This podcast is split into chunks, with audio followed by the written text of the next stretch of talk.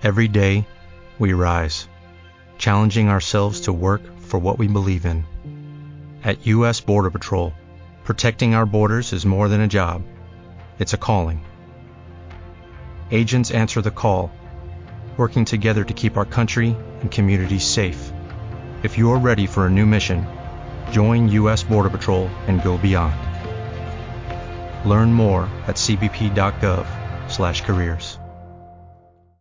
Tecnología y Trading, episodio 184.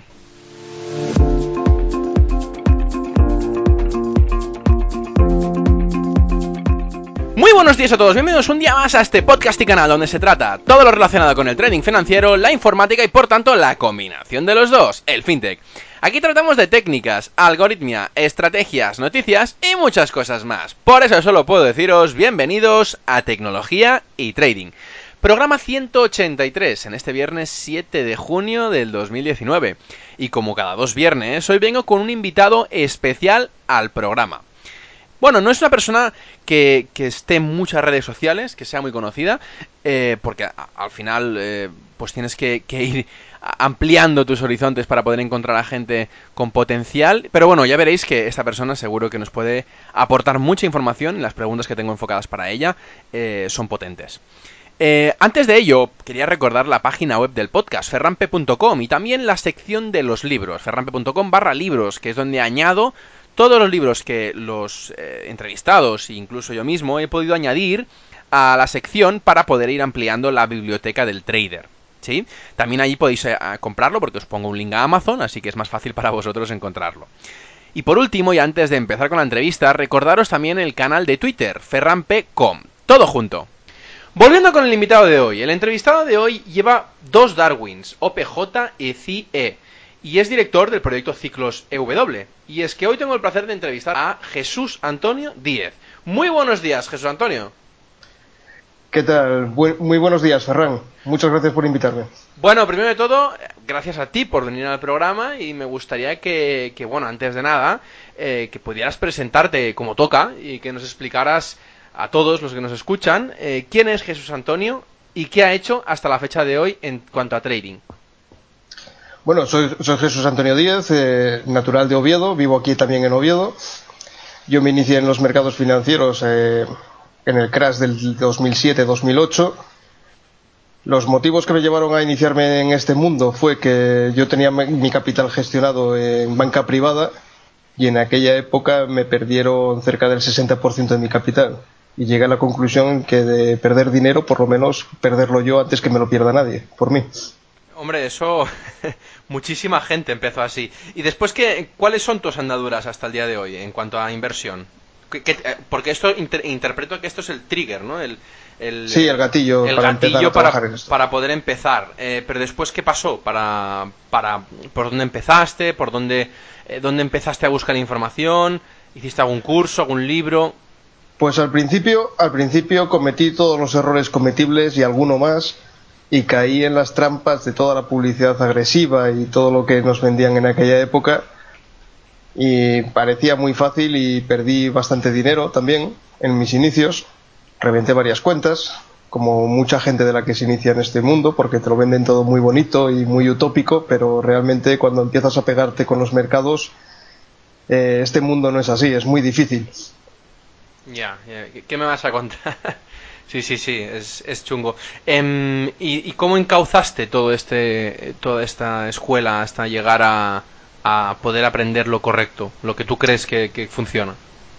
A ver, yo, yo, yo el problema que tengo es que yo no soy programador, no soy informático. Entonces, eh, también te vendían muchos robots, muchos EAs, de, ponerlo a funcionar y hacerte de oro en dos años y eso es, es inviable, o sea, es mentira, no, no, no pasa.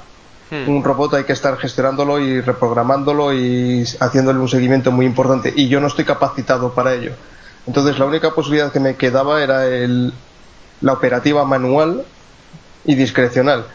Encontré un muy buen mentor, tuve la suerte de encontrar un muy, un muy buen mentor durante un año que estuve trabajando con él, Jesús Ángel Benito, que me empezó a enseñar un poco lo que realmente son los mercados financieros y la negociación en los mercados financieros. pero no se adaptaba totalmente a mí. para trabajar tienes que buscar algo que se adapte totalmente a uno. Pero, pero sí que me dio la base para poder empezar a buscar con cierto más criterio lo que yo necesitaba, lo que yo buscaba. Luego me estuve preparando en la teoría de Elliott Wave, que me gustó, y desde entonces, eh, bueno, he estudiado mucho, y he analizado muchos gráficos y desde entonces estoy dedicándome de lleno y operando sobre la, en la teoría de Elliott Wave con, modificaciones y con y con más en indicadores técnicos, pero basándome todo el análisis técnico en, en la teoría de Elliott Wave. Así que trabajo de forma discrecional en la teoría de Elliott Wave, hago mis análisis y luego sobre esos análisis opero. A día de hoy tengo dos Darwins, tuve un tercero que se cerró ya hace unos cuantos años y bueno, tengo también una gestiono mi propio capital en acciones, y acciones, divisas. Tengo una parte de divisas que le gestiono yo por mi parte, para mi cuenta, y poco más. Muy bien. ¿Y, ¿Y, cómo es que escogiste estos activos financieros? Eh, el Forex principalmente porque es muy accesible a día de hoy, a través de cualquier plataforma. ¿Y eso no te da miedo? es, eh, decir, es decir, me explico, ¿eh? eh que a lo mejor no, he hecho bien la pregunta. Eh, que sea tan accesible, ¿no ves que, que, puede ser un problema en el sentido de que quieren que sea accesible para que mucha gente sin conocimiento pueda, o sea, no tenga la barrera de entrada que tiene con otros productos financieros? Ah, no, no, e, eso por supuesto. las empresas, las empresas son empresas, no son ONGs. Las empresas están ahí para ganar dinero y muchas de ellas, en mi opinión, no son todo lo fiables o éticamente adecuadas para poder dar acceso al mercado a muchas personas con inexperiencia. El mercado Forex, la ventaja que tiene es muy fácil operar, es muy difícil negociar y ganarle dinero y ser consistente en el tiempo. Operar es muy sencillo, es abrir una plataforma y apretar un botón. Ganar dinero de forma consistente a lo largo del tiempo es muchísimo más complicado. Que eso es lo que no te cuentan las empresas o los IBS, los introducing brokers, que, cuando te venden la moto no te cuentan esas cosas. Claro.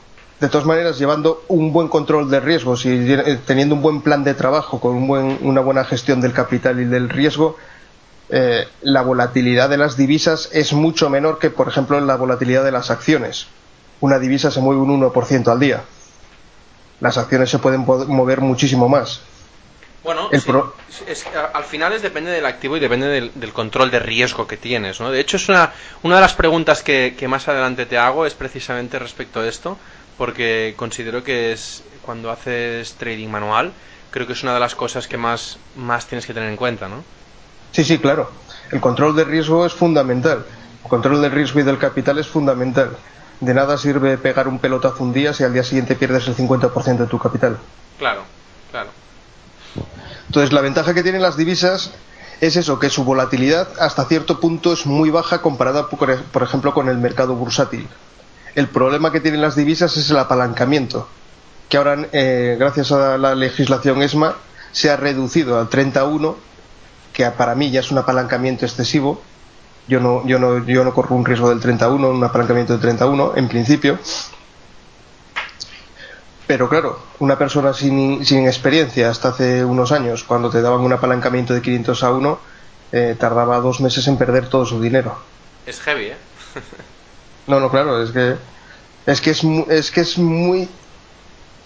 Eh, uno de los mayores problemas de la información, que ahora con Internet tenemos información muy accesible, es la información sesgada. Es casi más es casi más preocupante que te den información sesgada o, o la mitad de una información que, que te digan mentiras, porque las, las, mentiras se pueden incluso distinguir. Pero cuando te dan información, parte de información que es real, pero no te cuentan la otra mitad, es donde empiezan los problemas. Más peligroso, ¿no? Sí, es más peligroso porque no te están mintiendo. Te dicen, no, no, yo no te he mentido. Ya, pero tampoco me has dicho toda la verdad. Y es muy, es muy preocupante que muchas personas, yo he conocido personas que han perdido mucho dinero, de, aparte de dinero que incluso no se podían permitir perder. Y eso está incentivado muchas veces por las propias empresas. Claro. ¿Y no crees que esto debería estar un poco más regulado? Porque una de las cosas que siempre abandera eh, la CNMV era que, bueno que persigue este tipo de, malas acciones. Lo que pasa que a lo mejor no, no lo hace de la manera correcta o, no lo hace eh, bien. Eh, ¿Crees que esto debería estar regulado bajo un prisma más estricto o menos estricto?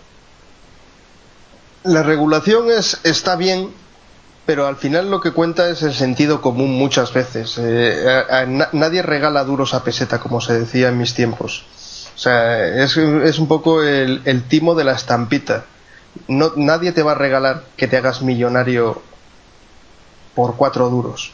Y el problema es que la gente se lo cree o se lo quiere creer. O sea, no solo que te engañen, es que muchas veces las personas nos dejamos engañar. Y yo el primero, en mis inicios, yo me dejé engañar como un pinín. Sí te venden la moto, te lo ponen todo muy bonito, que te vas a hacer millonario partiendo de, mil euros y, el mundo este no es así. Lo más probable es que pierdas los mil euros y si metes otros mil los volverás a perder. Sí, sí, es una realidad, es una realidad. Entonces, pues lo que no se puede regular es, llegado al caso, las, eh, los errores que cometemos nosotros personalmente. La cosa es darse cuenta de que estás cometiendo un error no arriesgar nunca un dinero que no te vas a poder permitir perder. Si lo pierdes, pierdes parte del pierdes capital, pero no pierdes algo que te vaya a influir en tu vida diaria. No vas a perder tu casa, no vas a poder dejar de dar de comer a tu familia. Y si ves esos errores, luego ya pues te, te empiezas a trabajar, empiezas a formarte, empiezas a estudiar. Si encuentras un mentor, pues mejor que mejor, que te vaya guiando para ver todos los vericuetos de este mundo. Y sobre ello pues ya podrás empezar a sacarle un rendimiento con, de forma consistente a lo largo del tiempo. Lo que está claro es que partiendo de mil euros, en 10 años no te vas a hacer multimillonario.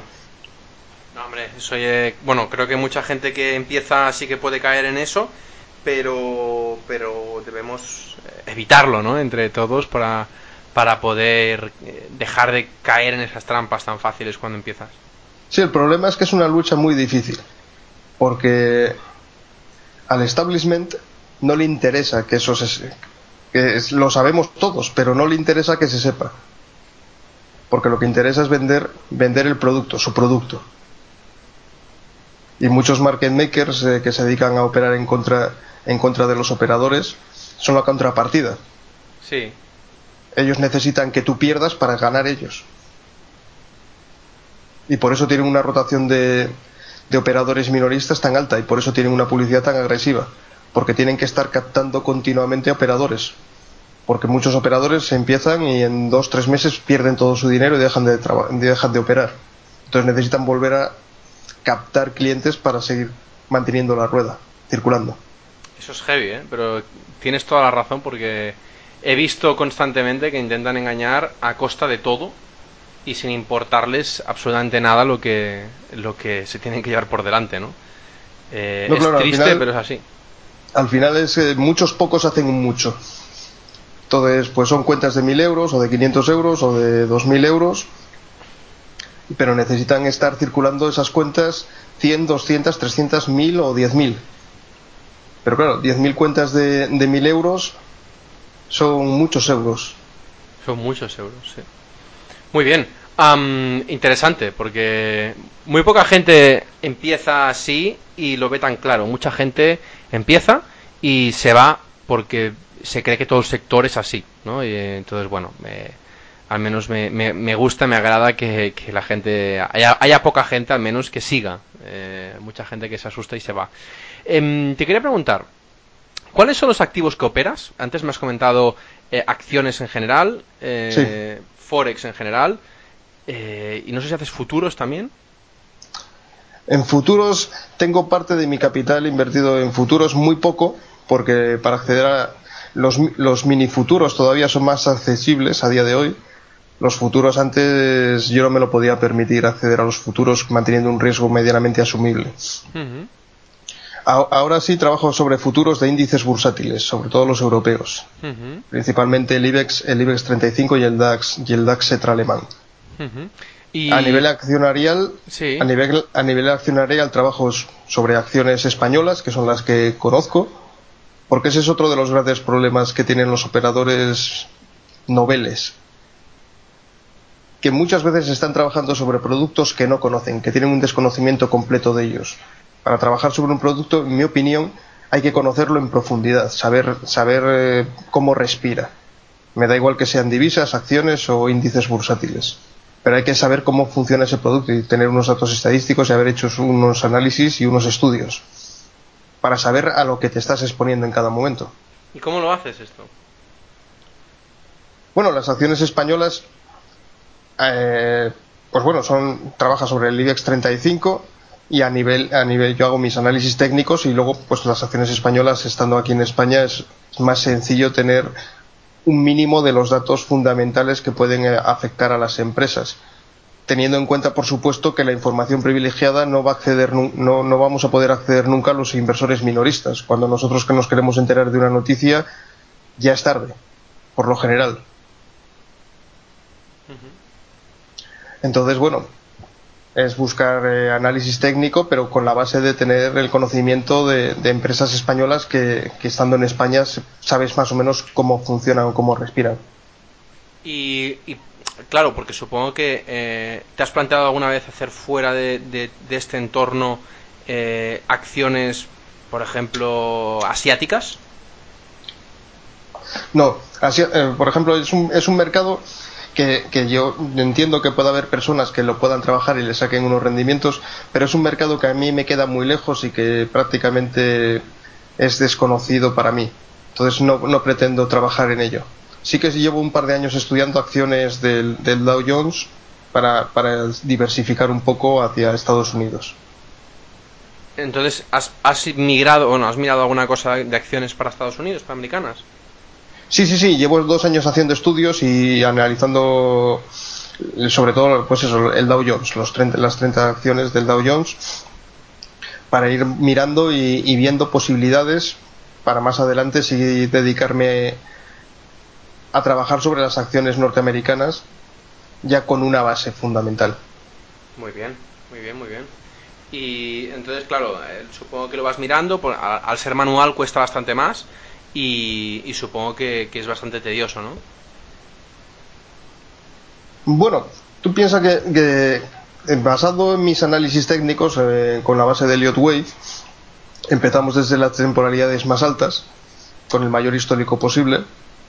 Entonces, bueno, vas acotando ya un poco las estructuras que vas viendo a lo largo del tiempo para ir afinando o reduciendo la temporalidad hasta el día de hoy.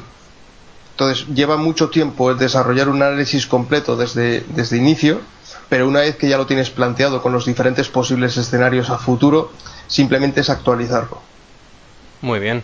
Entonces, claro, eh, bueno, ahora te preguntaré más porque eh, el time frame que utilizas en, todos los eh, productos financieros, ¿qué son? ¿Time frames bajos o time frames altos?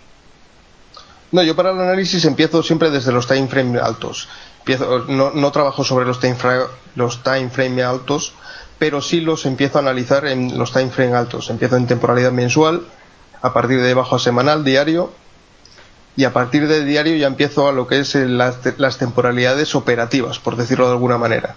Cuatro horas, una hora. Llegado el caso, el gatillo en 15 minutos, como mucho. Por debajo de 15 minutos no, no suelo operar nunca. En 15 minutos no analizo el mercado porque en intradía principalmente lo que encuentras es ruido más que estructuras que se puedan analizar. Entonces simplemente ya con los indicadores es apretar el gatillo en 15 minutos y dejar correr la operación o que te salte el stop. Vale. Entonces interpreto que, todo lo haces a través de, análisis técnico y, y, a través de indicadores, ¿no? Sí, sí, claro. Muy bien. Em, ¿Cuántos años llevas en el sector? Pues desde el 2007, que es cuando empecé. 12 años, ¿no? Eh, sí, alrededor de 12 años. pero para por decirlo de alguna manera, para lo que se considera trabajar de verdad, podemos decir que son 10 años. Desde el 2009, que los dos primeros años no los cuento porque fueron los primeros años de, perder dinero, fundir cuentas y, hacer el tonto prácticamente. Bueno, es normal, supongo que todo el mundo entenderá que siempre se tiene que pasar por eso eh, hay algunos que más, hay algunos que menos, hay algunos que con suerte no lo han hecho nunca, eh, pero, pero que hay mucha gente que lo ha empezado así. Eh, yo me, me, integro en ese grupo. lo hemos pasado, o sea, que es normal. Te quería preguntar, em, ¿crees en los sistemas automáticos o los has usado alguna vez? No he usado, yo no he usado nunca sistemas automáticos porque yo no soy programador, no soy informático. Personas que saben desarrollar un sistema informático, que, puedan desarrollarlo, lógicamente pueden conseguir rentabilidades basado en datos estadísticos y eh, buscar lo que, como, no me sale ahora la palabra, ¿cómo se decía? Las deficiencias del mercado. Sí. Se buscan deficiencias estadísticas y sí pueden lograr conseguirle rentabilidad. Lo que pasa es que yo considero que es muy difícil competir contra los, contra los operadores institucionales que tienen equipos multidisciplinares dedicados exclusivamente a eso, con servidores y ordenadores muy potentes, con las órdenes de alta frecuencia que, se llaman. Entonces, competir contra ellos es muy complicado, y sobre todo haciendo scalping o eh, a muy corto plazo pero, pero esto es más o menos, al final eh, hay mucho rango, es decir, no todo el mundo que hace trading algorítmico hace high frequency trading y no todo el mundo que hace high frequency trading eh, pues se dedica a grandes instituciones. Es decir, obviamente se asocia mucho el high frequency trading a grandes instituciones porque, porque hacen miles de operaciones, pero hay mucha otra gente que trading retail, porque lo hace para sí mismo, eh, que se dedica a hacer operaciones de forma automática, de forma algorítmica, eh, de la misma manera que se puede hacer de forma técnica. Em, no, no, por, por supuesto. Sí. Es, es, lo que te estaba comentando. Pero para eso hay que saber programar y hay que saber gestionar lo que es el robot, porque el, el tiempo. Yo, yo sí que conozco operadores algorítmicos que se dedican a ello y le echan tanto tiempo o más que yo eh, más, más tiempo que yo puedo estar dedicándole a analizar el mercado lo dedican ellos a estar optimizando los robots que, con los que están trabajando. O sea es un trabajo muy duro es un trabajo muy arduo. No es comprar un robot que puedas encontrar por internet ponerlo a funcionar y, y ganar dinero sin hacer nada. Ostras ojalá eh pero no. Sí sí pero es que eso eso no existe lo venden mucho y hay mucha gente que cae en ese error y paga eso, 500 dólares por un robot que te va a hacer millonario. O que te va a hacer ganar mucho dinero. Eso, eso es inviable, eso no existe. Es imposible, es imposible. Te quería preguntar, en, actualmente en los sistemas automáticos hace una cosa que se llama, a lo mejor lo conoces, backtesting. El cual te permite ver pues cómo ha funcionado a lo largo del paso del tiempo un sistema concreto, ¿no? Sí, en, en, manual es mucho más complicado hacerlo y, y es por eso que me gustaría saber cómo puedes evaluar un sistema o una, una metodología de trading si no es a base de constancia y perseverancia. ¿Hay otra manera? No, hay que dedicarle mucho tiempo a hacer los backtesting y luego el forward, el, forward test. O sea, yo, yo te hago el backtesting, lógicamente como tengo, aparte de mis análisis, tengo los indicadores que pueden dar señales de alguna manera. Entonces eso lo automatizas, lo, lo automatizas un mínimo, por lo menos para, para hacer un barrido de forma automática para saber si el sistema o la estrategia operativa que, estoy desarrollando es viable o no es viable. Si es viable, pues entonces ya vuelvo a hacer otro backtest más, más en profundidad, ya de forma manual, sobre la plataforma de backtest de 5 años, 10 años, para comprobar y, ajustar y afinar y quitar los errores y potenciar las virtudes que pueda tener ese, sistema o esa estrategia. Y si todo va funcionando bien, pues ya se pone a funcionar en, en, mercado real con una cuenta muy pequeña, porque los mercados reales nunca van a ser iguales que, que un backtest, por mucho que se le pueda parecer. Y si con una cuenta pequeña, trabajando en microlotes, se ve que los porcentajes de rendimiento en seis meses siguen siendo los esperados, pues ya se implementa para un trabajo, para el trabajo real, con un capital eh, dedicado a, esa estrategia. Claro, pero tú me, estás hablando de cómo lo harías en automático o cómo lo haces en manual. No, no, no, cómo trabajo yo en manual directamente. Ah, vale, ok. Entonces, claro, para poder hacerlo, para poder hacer la combinación de, de las dos cosas, es decir, de, la, de los, sistemas que tienes en, eh, digamos, eh, probando en forward, eso mm, al no poder automatizarlo, ¿qué tienes que estar pendiente de, las estrategias manuales que tienes en real y las de forward? ¿Cómo, ¿Cómo eres capaz de estar en todos? ¿Qué es lo que no me, lo, lo que no me cuadra? ¿Cómo tienes...? Bueno, porque son, porque son estrategias, yo no trabajo, yo generalmente no, tra- no hago scalping en ningún caso. Vale, vale, vale, vale, vale. O sea, ya, eh, como te comentaba antes, yo en la temporalidad más pequeña para apretar el gatillo son 15 minutos, pero son operaciones que yo puedo apretar el gatillo en 15 minutos, pero son operaciones que en el peor de los casos van a ser interdiario. O sea, o igual abrirla un martes y poder cerrarla un jueves, un viernes. Y Vale, si o Dios sea- quiere y funciona todo como Dios, como, como, como yo estoy esperando que funcione el mercado, pues son operaciones que una vez que abres el gatillo ya simplemente es ir gestionando la operación y poder dejarla abierta durante dos o tres semanas. Muy bien. Y, y esto supongo que se comporta igual o parecido cuando estás trabajando en Forex que en acciones. No, las acciones es un mercado totalmente diferente de- del Forex. Pero, Por, claro, por, su natu- por su naturaleza intrínseca. Sí. El, mercado de, el mercado bursátil es un mercado alcista, por naturaleza. sí, sí, sí, Y en cambio el mercado Forex es un mercado lateral. sí, sí, sí. En el largo plazo, estamos hablando siempre. Sí, sí, sí, Entonces, claro, obvio. eh, el mercado Forex va a estar siempre oscilando a través, a- alrededor de un eje central. En temporal y mensual lo podemos ver prácticamente en cualquier, en cualquier par de divisas, quitando, quitando alguna divisa que sí que ha habido una debacle en su momento. Pero generalmente siempre se están oscilando alrededor de un eje central. Las, las acciones bursátiles tienen sus retrocesos, pero es una tendencia alcista sin día. Exacto, sí, sí. Te quería preguntar, eh, ¿por qué crees tanto en las ondas de Elliot y cuál es su principal beneficio respecto a otras maneras de operar? A mí las ondas de Elliot lo que me han dado es claridad en- a la hora de ver el mercado. Porque sabes de dónde vienes y, y tienes previstos las- los dos o tres posibles escenarios a futuro de a dónde podemos llegar a ir. Y entonces sobre esos escenarios pues eh, eliges el escenario que considero yo personalmente el que sea más probable teniendo muy claro cuál es el punto de invalidación de ese posible escenario. Entonces, sobre eso operas. Sí. Ajustas, ajustas el riesgo y si sale bien, pues perfecto. Y si sale mal, pues sabes lo que vas a perder eh, teniendo ajustado el riesgo. Y es un riesgo que cuando entramos en el mercado, nosotros cuando apretamos un gatillo, los operadores de, en los mercados financieros, cuando apretamos el gatillo, tenemos que tener siempre en cuenta que la operación que estamos trabajando puede salir negativa. Y el riesgo que asumimos es, eh, ¿lo podemos asumir o no lo podemos asumir?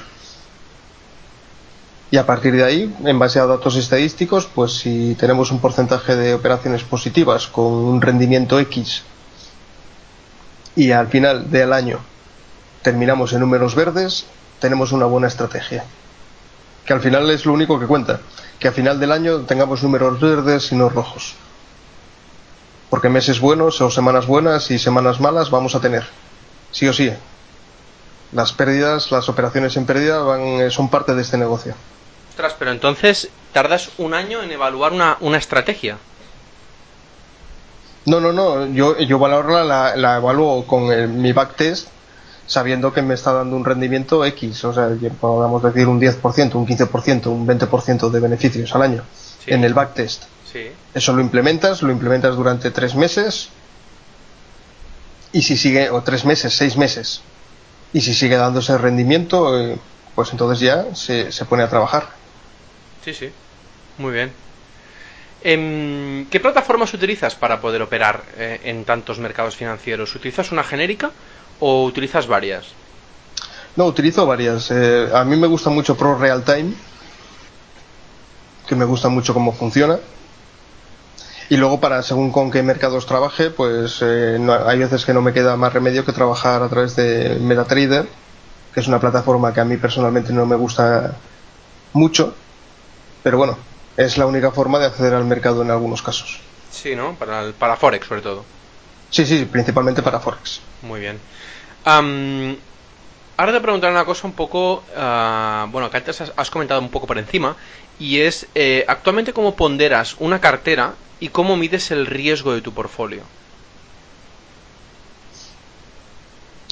Hombre, medir el riesgo, pues dependiendo de, de los activos con los que estés trabajando. Al final, siempre que estás expuesto al mercado, estás corriendo el riesgo de que la operación salga negativa.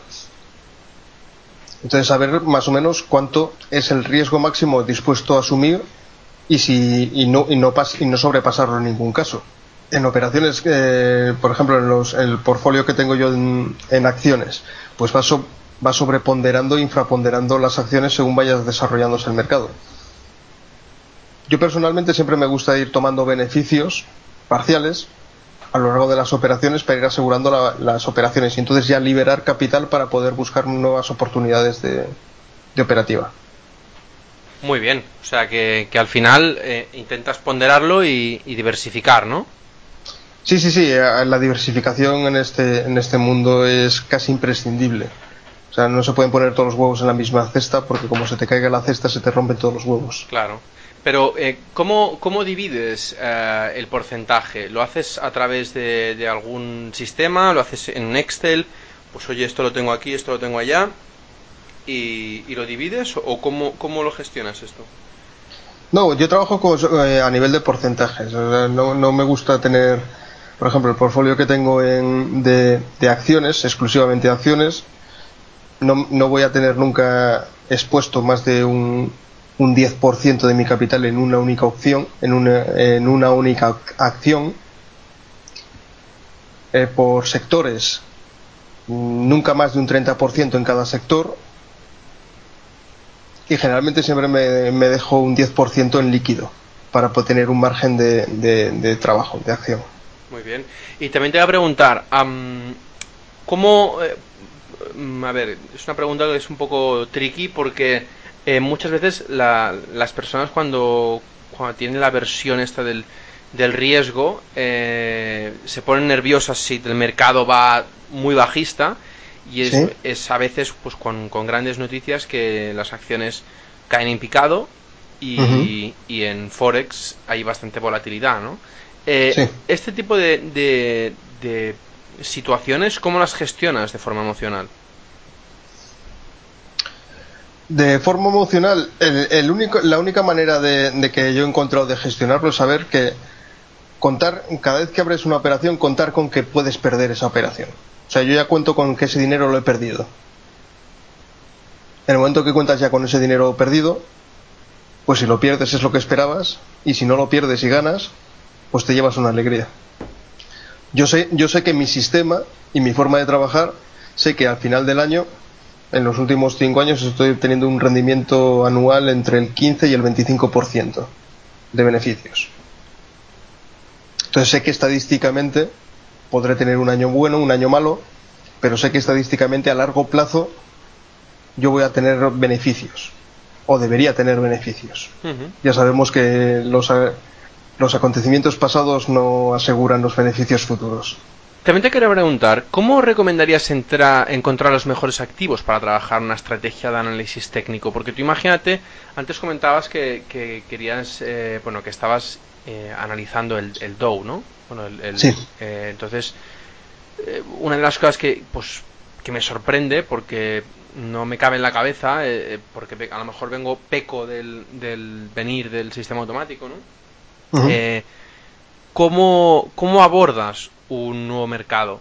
¿Cómo lo analizas, por ejemplo, el mini SP o el Nasdaq o eh, diferentes índices que a lo mejor pues te llaman la atención o quieres investigar si, si tus técnicas, tus estrategias o tus algoritmos manuales, digamos, no automáticos, sí.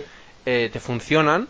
Eh, ¿cómo, ¿Cómo lo haces para poder decir, oye, pues este funciona, vamos a ponerlo en el laboratorio de pruebas y vamos a probarlo durante dos semanas? Eh, porque claro, como digo, es muy manual todo. Eh, entonces, no, claro, pero antes mucho de, con el tiempo, ¿no? Antes de empezar a hacer un forward test, de trabajar en los mercados directamente, yo he tenido que, yo he tenido que hacer un backtest que, que me haya dado buenos resultados. Eso, eso de mano. Luego, una vez que ya se empieza a implementar, pues ya con base, en base al análisis de, de Elliott Wave que yo voy realizando en el mercado, tengo una situación del dónde estamos y de dónde venimos. Y a partir de ahí lo que podemos estar esperando. Los índices norteamericanos a día de hoy están, están haciendo, si no cerca de, no recuerdo hace, hace un tiempo que no lo miro, pero están cerca de máximos históricos. Entonces, y, después de haber llevado una, una tendencia alcista que se ha desarrollado durante mucho tiempo. A nivel de Elliott Wave podemos estar considerando una onda 3. Pues entrar en la finalización de una onda 3 es jugar a la, a la ruleta rusa. Yo para poder empezar a negociar en, los índices debería esperar un retroceso. Una vez que se encuentre un retroceso, tenga un patrón de reversa para continu una continuación alcista, pues entonces ya puedo empezar a plantear acciones. Pero comprar en máximos y vender en mínimos es, eh, muy arriesgado. Entonces siempre hay que estar esperando, pues eso, una corrección, un,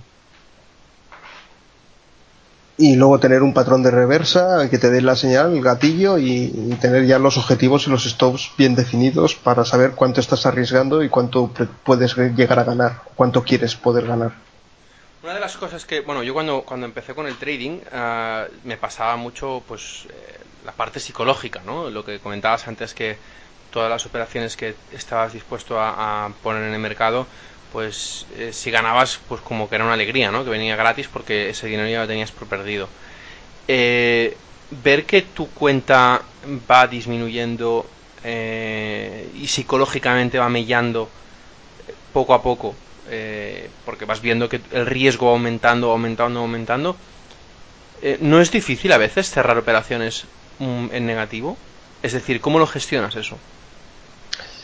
Es que lo, lo, fundamental es que tengas un sistema que ya hayas probado durante bastante tiempo haciendo un backtest y sepas que estadísticamente sepas estadísticamente cuánto ha sido el, el máximo drawdown que has tenido eh, pues si haces un backtest desde el año 2005 por ejemplo hasta el día de hoy pues ya tienes 15 años o si lo haces desde el 2010 pues tienes cerca de 10 años. Ya puedes saber tienes los datos estadísticos suficientes para saber cuánto es estadísticamente el drawdown máximo que puedes tener siguiendo esa estrategia.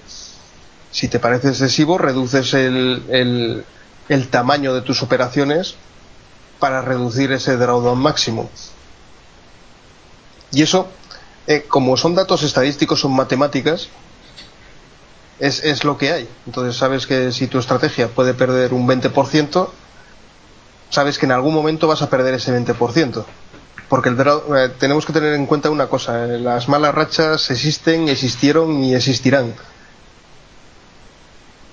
Y la peor pérdida siempre está por llegar. Entonces en algún momento vamos a perder ese 20% que estadísticamente nos ha dicho que, que puede sufrir nuestra estrategia.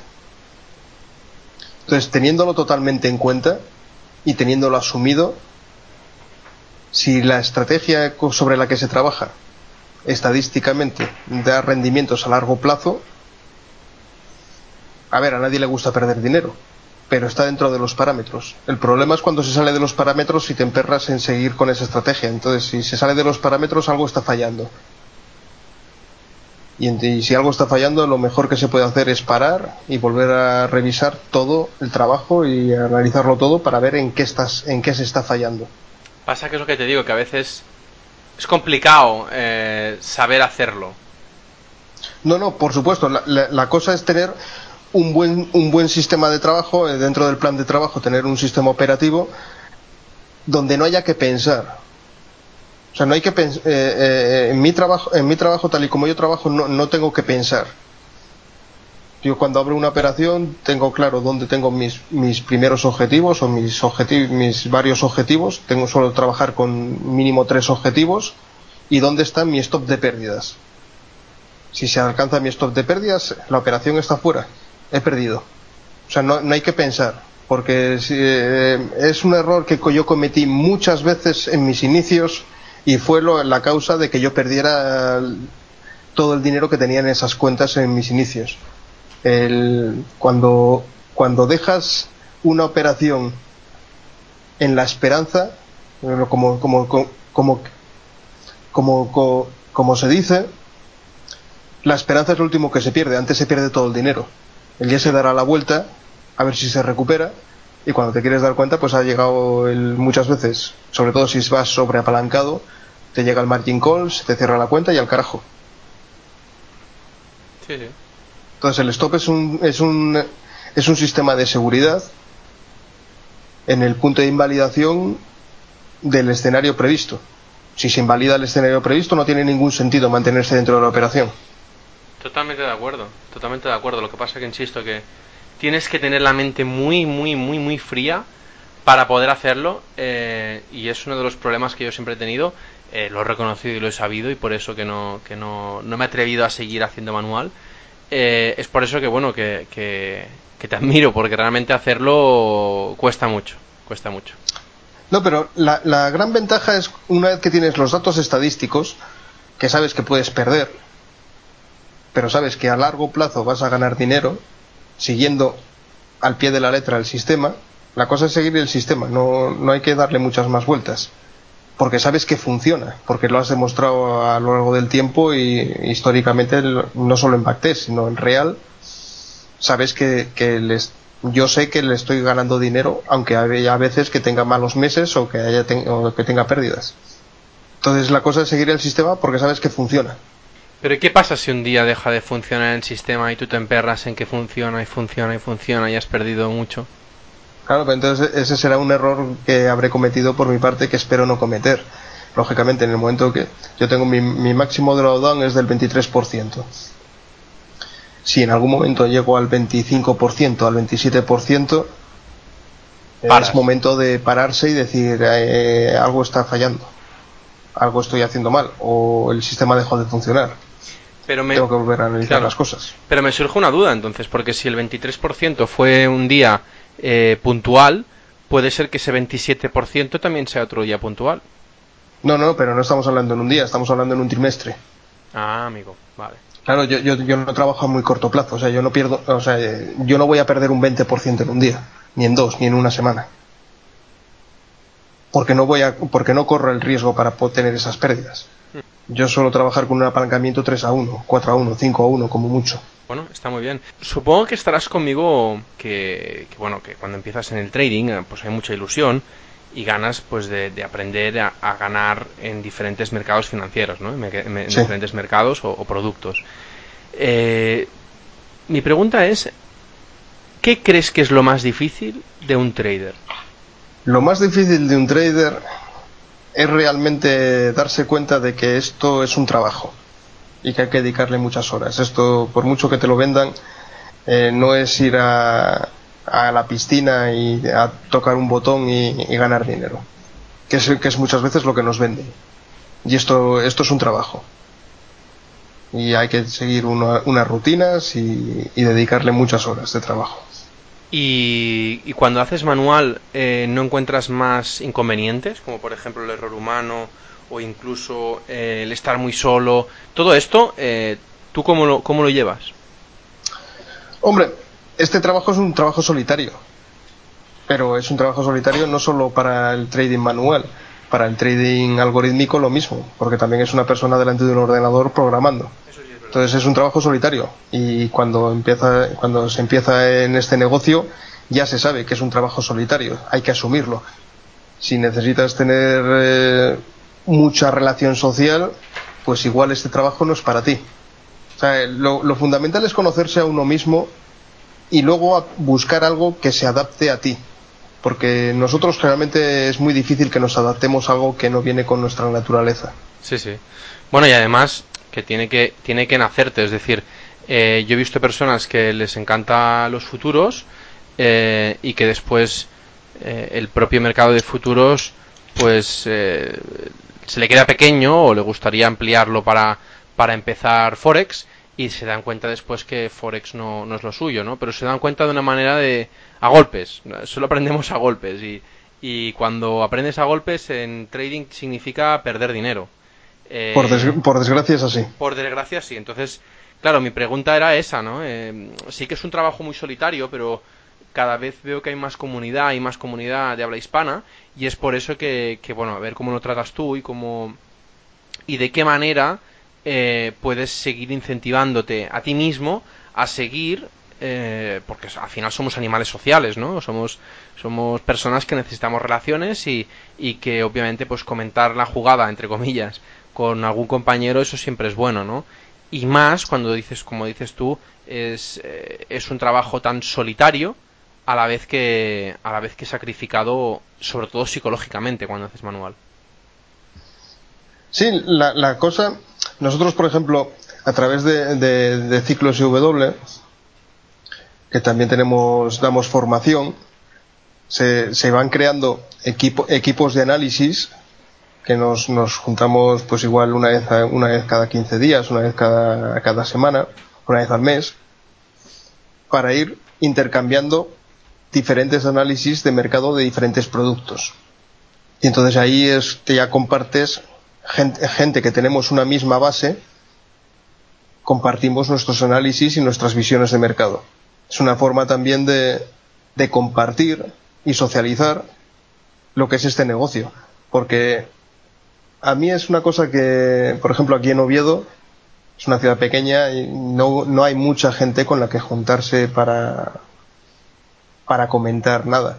Y realmente muchas veces en lo que es en la barra de un bar, en una cervecería, que sí que he tenido oportunidad de juntarme con alguna persona en Madrid o en Barcelona. Eh, son cosas que sí, es, muy entretenido tomarse unas cervezas y contar películas, pero mm, a nivel práctico es algo que aporta muy poco. Que alguien te diga que pues he ganado mucho dinero o he perdido dinero no, no, no es algo que aporte generalmente mucho. Si no, está, si no está dentro de un entorno de trabajo. No, pero yo me refería más que nada a, cosas eh, que, te, que te llenen, en el sentido de decir, ostras, eh, mira, he probado esta estrategia o esta manera de analizar esta, este mercado, o por ejemplo un filtro que te sirva mucho para, para poder conseguir eh, mejores resultados. Todo esto, al final, estarás conmigo que a la hora de hacer a la hora de hacer eh, una búsqueda de un mercado o de intentar encontrar el mejor patrón para poder sacarle rentabilidad del mercado es complicado y es casi es una odisea, ¿no? Casi una odisea porque hay tantísimos mercados, hay tantas maneras de mirar el mercado, que si timeframes, que si eh, estrategias, que si indicadores, que las, las posibilidades, incluso las, las, las la combinatoria de todas ellas es infinita, no tiene infinito. Entonces, por eso te, por eso te decía que de qué manera eh, enfrentas esto, eh, si solo o con alguien, del plan, mira, pues si utilizamos este indicador que nunca lo habíamos utilizado porque Pepito de los Palotes me ha recomendado que, que obviamente pues si lo utilizo me va mucho mejor para poder filtrar operaciones ganadoras que las perdedoras, eh, esto no se me ha ocurrido. Y se me ha ocurrido o me lo ha comentado un compañero que está hablando, pues, como decías, ¿no? En grandes ciudades, en bares, en restaurantes, lo que sea, pero que me ha servido mucho para poder descubrir cosas nuevas que después las he ido aplicando a, a, los, a los sistemas, ¿no? No, bueno, hay que tener en cuenta que, que aquí tenemos que eh, vivimos en un mundo eh, las personas que nos dedicamos a la operativa en los mercados financieros, que es un es un mundo donde tenemos que tener un aprendizaje continuo siempre de todo y tenemos que estar muy abiertos a cualquier alternativa. También es cierto que, que cualquier cosa que se pueda comentar o que puedas implementar en tu estrategia tienes que probarla tú personalmente y hacer tus backtests y tus análisis y tus estudios. Y eso sigue siendo un trabajo personal y solitario. O sea, yo no voy a trabajar ni con ningún indicador que no haya comprobado yo primero que sepa exactamente qué es lo que me está diciendo ese indicador y luego que haya analizado yo perfectamente cómo se puede acoplar a mi estrategia o crear una estrategia a partir de cero basándome en ese indicador o en ese conjunto de indicadores. Pero es un análisis que tengo que hacer yo y que tengo que comprobar yo personalmente que eso funciona y que realmente me va a dar rentabilidad de forma consistente a lo largo del tiempo. Porque utilizar un indicador o utilizar un robot o que no sepas exactamente qué es lo que hace o el por qué te está dando esas señales es, es hacer algo sin conocimiento suficiente que en el momento en que el mercado no actúe tal y como se está esperando, no vas a saber cómo reaccionar. Es complicado, ¿eh? No, no, es muy complicado. El que, el que diga que este es un mundo muy sencillo y que se gana dinero sin conocimientos y de forma fácil, le están, le están mintiendo, le están vendiendo la moto. ¿Cómo te ves dentro de unos años? Eh, en el sentido de ¿seguirás operando de la misma manera? ¿Seguirás operando en los mismos mercados? ¿Cuál es tu idea en, un futuro con, con Ciclos W? Con Ciclos W la idea es terminar pudiendo montar un, un fondo de inversión, gestionando capital siempre que no siempre que nos alcancen los objetivos de poder gestionar yo mi propio capital sin tener que depender de nadie más. En cuyo caso pues igual ya solo me dedico a gestionar mi propio capital y me, y me evitaría problemas. Pero a día de hoy estoy gestionando mm, capital y gestionando capital de terceros a través de empresas reguladas a tal fin porque yo no estoy regulado para gestionar capital de terceros y dando formación intentando ayudar a las personas que se están iniciando en esto en este mundo para que no cometan los errores que yo pude llegar a cometer en mis inicios y acelerar un poco su formación y que consigan unos, unos beneficios que ya sea que les ayuden o que le hagan un aporte de capital X al año, porque vivir de esto sin un buen, un buen capital que te cubra las espaldas es muy complicado. ¿Te puedo preguntar entonces cómo lo hiciste? ¿Cómo, cómo hice el que? Perdona, no te he entendido la pregunta. Ah, ahora, ahora, comentabas que poder empezar y vivir de ello eh, se necesita un capital importante. Sí. Eh, tú este capital, si, si, me permites la pregunta, es un poco personal, eh, ¿lo conseguiste trabajando para otro, invirtiendo también o de otras rentas externas? No, yo tenía, yo tenía mi, mi, mi propio capital trabajando en, en, algo totalmente diferente a lo que yo a lo que yo estoy trabajando ahora. Yo soy biólogo. ¿Eres biólogo? Sí, yo soy biólogo y yo tenía una empresa en el año 2000, 2005 que estaba funcionando muy bien. Pero ese año tuve un accidente de tráfico y estuve cerca de año y medio hospitalizado.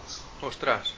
Que, que, fue, fue la época en que el capital que me estaban gestionando la banca privada me perdió el 60% de mi capital. Vaya Entonces yo cuando, cuando ya despiertas y sales del hospital, te ves con que la empresa que tenías funcionando ya no existe, se, ha ido a la quiebra y que un, alto porcentaje de, mis ahorros había, se habían esfumado también. Entonces, bueno, pues coges los ahorros que te quedan y, empiezas a trabajar. Vaya impotencia, ¿eh? Pues sí, es un poco impotencia, pero bueno, no queda más remedio, es lo que hay. Así que no queda más que volver a empezar de cero y bueno, a mí el tema de bolsa siempre me gustó, siempre tuve parte de mis de mis ahorros invertidos en, eh, en bolsa española y en esos y en aquel momento pues eh, había mucho bombo con el forex y con las inversiones y bueno me resultó atractivo y empecé a moverme ya te digo en los inicios con muy poco capital que lo, lo perdí todo gracias a Dios que empecé con, con cuentas pequeñitas de, de mil euros de 500 euros porque si hubiera empezado con cuentas de 10.000 euros o 100.000 euros, lo hubiera perdido todo exactamente igual. Y a partir de ahí, una vez que ya consigues una formación, una preparación y ya tienes unos datos estadísticos de que en la forma en que trabajas te está dando un porcentaje X de beneficios al año de media, pues bueno, ya inviertes parte de tu capital de verdad y a partir de ahí pues ya empiezas a poder tener unos rendimientos mínimos, por lo menos para cubrir el expediente y tener los gastos del año cubiertos es otro de los motivos por los que también me estoy dedicando a dar formación, no solo porque sea un alma altruista, sino también por, por ir produciendo unos ingresos de alguna manera diversificados independiente de, de, los mercados financieros. Lógicamente, si yo con los mercados, si yo con mi negociación en los mercados financieros, si, si dispusiera de dos millones de euros de mis ahorros para dedicarlo a los mercados financieros y le estuviera sacando 400.000 euros al mes, pues igual no le dedicaba nada de tiempo o, lo dedicaría muy puntualmente a dar formación a alguna persona en concreto. Te lo pensarías, ¿no? sí, porque es mucho trabajo y es mucha dedicación porque nosotros en la formación, la formación que, hago a través de ciclos W no es soltar dos vídeos y un texto y poco más la formación completa luego es hacer el seguimiento completo de, con, con, la persona que está haciendo el estudio. Es hacer el backtest eh, junto, bueno, no junto con él. El, backtest lo tiene que hacer cada persona de forma individual, pero si luego analizamos el backtest del sistema que, que esa persona ha implementado, que se tiene que adaptar a él. Nosotros le ayudamos a, a elaborar e implementar ese, ese sistema analizamos luego el backtest junto con, con, la persona, con el estudiante, para ver que es realmente rentable, consistente y no tiene unas pérdidas inasumibles en algún momento. y luego ya pasará a los mercados reales. Y le acompañamos sobre todo en los primeros pasos para, para que se siga manteniendo dentro de, del sistema. Es una forma, es muy importante, es muy importante sobre todo para los operadores noveles tener una persona, ya sea un compañero, un familiar, un mentor, alguien al que darle cuentas de tu trabajo, sobre todo en los inicios. Porque cuando tienes que dar cuentas de lo que haces, te lo piensas mucho antes de hacer eh, el animal y perder en una operación un 10 o un 15%, porque luego tienes que explicarlo. Claro, gestionar dinero de otros es bastante duro. Eh, y más cuando, cuando te vas sumando, ¿no? Eh, capital de conocidos, capital que es de terceros y que, y que realmente pues tienes que, tienes que saber tener la mente fría para que no te afecte. Eh, tú esto, eh, hasta, hasta hace poco, en el sentido de decir que lo estás haciendo por Darwinex, por otras plataformas reguladas, como decías, ¿cómo lo gestionabas todo esto? No, yo de mano, por ejemplo, nunca he gestionado capital de, otra persona porque no estoy, no estoy regulado para ello. Y entonces, eh, eso sí, para eso sí que siempre he sido muy cuadriculado. Gestionar capital de un, de, una, de un tercero sin estar regulado para ello eh, puede causar muchísimos problemas. No, no, no, muchísimos, muchísimos, muchísimos, porque realmente, bueno, pues eh, no es recomendable para nadie, pero a la vez también es, recomendable eh, tener las cosas muy claras y, siempre y siempre dejarlo muy claro delante de todos, ¿no? Que utilizando plataformas reguladas es la manera y, y bueno, pues yo creo que lo mejor es es que todo el mundo se cercione de que las cosas se tienen que hacer de una manera ordenada y que haya un ente un ente regulador que te vaya ayudando a que el inversor esté protegido en todo momento. No, claro, es que el inversor tiene que estar protegido en todo momento. Y yo, por ejemplo, es, eh, tengo la titulación del European Financial Advisor. Y claro, esto es un mercado de muy alto riesgo. Eh, eh, no es aconsejable, bajo ningún concepto, de tus ahorros en mercados de alto riesgo invertir más de igual voy a tirarlo muy por voy a tirarlo muy por alto un 20% de tus ahorros en mercados de alto riesgo por encima de eso es, es una locura es jugar a la, ruleta rusa porque nunca sabes qué puede pasar nadie es adivino y el que diga que es adivino miente nunca sabemos lo que puede pasar. Puede ocurrir un Brexit, puede ocurrir una guerra, puede ocurrir un terremoto, puede pasar, pueden pasar mil cosas. Sí, sí. Y arriesgando más de un 20% de tus ahorros, o sea, si pierdes un 20% de tus ahorros es un palo muy duro. Pero si pierdes el 100% de tus ahorros, has estado trabajando toda tu vida para perderlo todo en, en dos meses, tres meses, seis meses, X. Eso es jodido, ¿eh? Y, hay gente que les ha pasado, ¿eh? De hecho... Eh, no, no, hay, hay mucha gente que le ha pasado. Antes... Y muchas veces y, eh, provocado por publicidad excesivamente agresiva y poco fiable, por decirlo de forma suave. Sí, sí. Eh, claro, antes comentabas ¿no? que, que, habías perdido bastante dinero porque las entidades financieras habían, habían pues bueno, eh, hecho un, un estropicio con, tus ahorros. Ah, eso ha pasado en muchos casos a mucha gente que no tenía conocimiento, ¿no? Que no tenía conocimiento financiero y más si tú dices que, sefa, que eres cefa, más lo entenderás que, que muchas veces eh, no se hace de la manera más correcta, ¿no? Em, y, y, no solo en lo que se pueden denominar chinguitos financieros, en las mismas entidades bancarias eh, te dan el producto que a ellos les interesa para que ellos generen beneficios, independientemente de que al cliente le pueda venir bien o mal. Ya, eso es otra. Esa es otra que siempre van al interés del, de la entidad, que ya sé que es una empresa, que antes lo comentábamos, pero yo creo que tiene que ir siempre de la mano de ya no de la ética, porque ya no lo de la ética, sino simplemente de hacer las cosas bien y de que cuando presentas un proyecto eh, a alguien tienes que entender perfectamente el proyecto y, y, que mucha gente que lo presenta no lo hace, no, no, no tiene ese conocimiento. No, no, claro. Eh, hay que tener muy claro y tiene que quedar siempre, porque yo sí que tengo, ahora, que ya sí que estoy gestionando capital a través de, empresas reguladas a tal fin, sí que tengo conocidos, familiares, que, han invertido parte de su capital en, estos productos de inversión financiera. Hay que tener que tener muy claro que es un mercado de muy alto riesgo, con una volatilidad muy alta, porque es un mercado apalancado. Los, productos que trabajamos en Darwinex, por ejemplo, tienen, a mí me parece un riesgo excesivo, tienen un riesgo bar del 10%.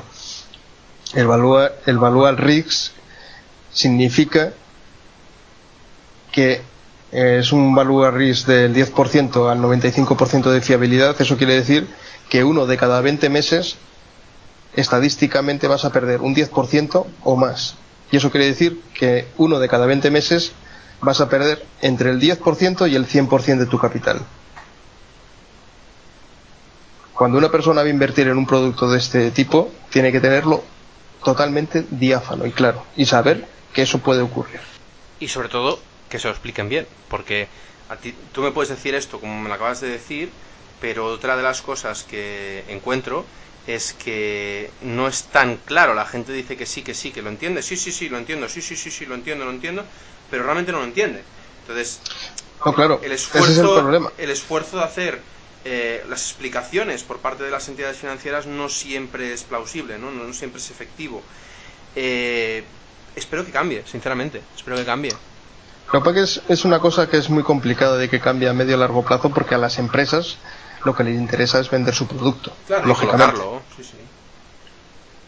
Entonces, claro, es muy complicado colocar un producto donde le vas a decir al potencial cliente que es muy probable que pierda una gran cantidad de dinero en algún momento de, en algún momento de la vida.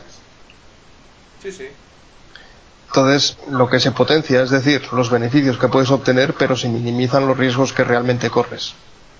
Y eso es algo que muchas veces nosotros como clientes tenemos que dedicarle tiempo a analizar exactamente dónde estamos metiendo nuestro dinero que nadie nos ha regalado y que nos ha costado muchísimo trabajo ganar y que lo podemos perder en un momento dado de forma muy rápida. Muy rápida, sí, sí. Por eso es importante no poner todos los huevos en la misma cesta, lo que te comentaba antes. Eh, en mercados de alto riesgo puedes jugarte en el peor de los casos eh, el 20% de tus ahorros, pero no te juegues el 100%. Y, y, mucho menos te juegues un dinero que, que no te puedes permitir perder, que si lo pierdes no vas a poder pagarte la casa o la hipoteca o las vas a pasar muy mal para poder de comer a tu familia. Totalmente o sin llegar a esos extremos, simplemente que ya no puedas salir a tomarte una cerveza con los amigos. Sí, sí, no, que te quedes en la ruina, sí, sí. Y, de esos ha habido muchos casos y supongo, y supongo que tú conocerás más de uno y más de dos. Sí, a uno lo tengo en mente. Eh, y es un caso que digo, ostras, eh, que además eh, pidió un crédito, porque no tenía nada, pidió un crédito para hacer trading. Es una cosa que, no, me cabe en la cabeza aún. eso es una locura. es una locura. Sí, sí, pero bueno, lo que dices tú, ¿no? Que le vendieron le vendieron una cosa que no es y, bueno, pues eh, tío se sobrapalancó, además, bueno, en fin. No, sí, es, la historia que ha pasado muchas veces. yo tuve, yo tuve un potencial cliente que, primero quería aprender a que yo, que yo le hiciera de mentor y yo le dije, eh, le conté un poco la película, es decir, mira, eh, esto es lo que es, es un mercado de alto riesgo y si obtienes una rentabilidad media del 20% al año, er, eres una máquina. Porque no es nada fácil obtener un 20% de rentabilidad al año a lo largo del tiempo pero no le, no le parece interesante porque le habían prometido eso, eh, que había gente que obtenía un 50% al mes, un 100% al mes, un 300% al año, un 400% al año. Y dices, perdóname, pero es que esto no, no es real, te están engañando. Pues metió todos sus ahorros ahí. Y a los dos meses me, me volvió a pedir mi ayuda a ver si le podía ayudar para recuperar eh, sus ahorros porque le quedaba un 10% de su capital. Madre mía. mira, pues yo lo siento mucho, pero es que yo te puedo dar un 20%, un 25% en un buen año. Para recuperar el 90% del capital que has perdido es, es que no, no, es posible que yo te lo pueda conseguir en, en un tiempo de un año o dos años. Porque para recuperar el 90% del capital que ha perdido, tienes, tendría que obtener una rentabilidad del 1000%. Sí, sí, sí, sí, sí, es cada vez peor, sí, sí. Claro, o sea, un 1000% eh, igual lo consigues en 25 años con el interés compuesto y si tienes muchísima suerte. Y aún así va a ser muy costoso de conseguir. O sea, es que en el momento, en el momento que pierdes, en el momento que pierdes un 50% de tu capital, tienes que obtener un 100% para volver a estar en el punto de inicio. Y, yo no conozco a mucha gente que obtenga un 100% de beneficios en un, corto espacio de tiempo. Pero sí conozco mucha gente que ha perdido el 50% de su capital en muy corto espacio de tiempo. Hay gente que se arriesga demasiado sin saber las consecuencias. Pero bueno. Jesús Antonio, eh, me gustaría preguntarte la última pregunta del podcast. Este, este, este podcast, este canal, eh, tengo la manía desde hace un tiempo, desde hace unos cuantos meses, ya por decir casi un año y pico, que la última pregunta de la entrevista eh, siempre es de libros, ¿no? Y me, preguntaba si me podrías recomendar, nos podrías recomendar tres libros relacionados con el trading o la inversión que crees que, son un must, que, que son una necesidad eh, para leérselas. A ver, libros. A mí me gusta mucho Trading in the Sun. Y luego lo, que es la teoría de Elliott Wave de Prechet. Esos son los dos libros míos de cabecera, que físicamente los tengo yo aquí en mi casa. Muy bien. ¿Y con estos crees que son necesarios a más o para ti ya lo suficiente? Hombre, para saber más o menos cómo funcionan los mercados, a lo que nos estamos enfrentando, el trading in the sun es, es muy, muy profundo, a mí me gustó mucho y te pone un poco cómo interpretar el mercado en la realidad. Y luego de Prechet, las teorías de Elliott Wave actualizadas te hacen, te dan un primer paso y muy importante si te quieres dedicar al análisis técnico con base en la teoría de Elliott Wave, que era lo que yo me quería dedicar y por eso adquirí ese libro. Eh, ¿Habría alguno más que podrías recomendar para acabar los tres? pues así ahora mismo. Complicado. No, tengo libros que sí en la memoria, pero no te sabría decir el título exactamente. Bueno. ¿Hay alguno que no sea de trading y que me recomiendes para poder aplicar en, el día a día de, los mercados? Hay mucha gente que en esta pregunta me, me sorprende mucho y me dice, pues, por ejemplo, el de Sun Tzu, el de El arte de la guerra. El, arte de la guerra.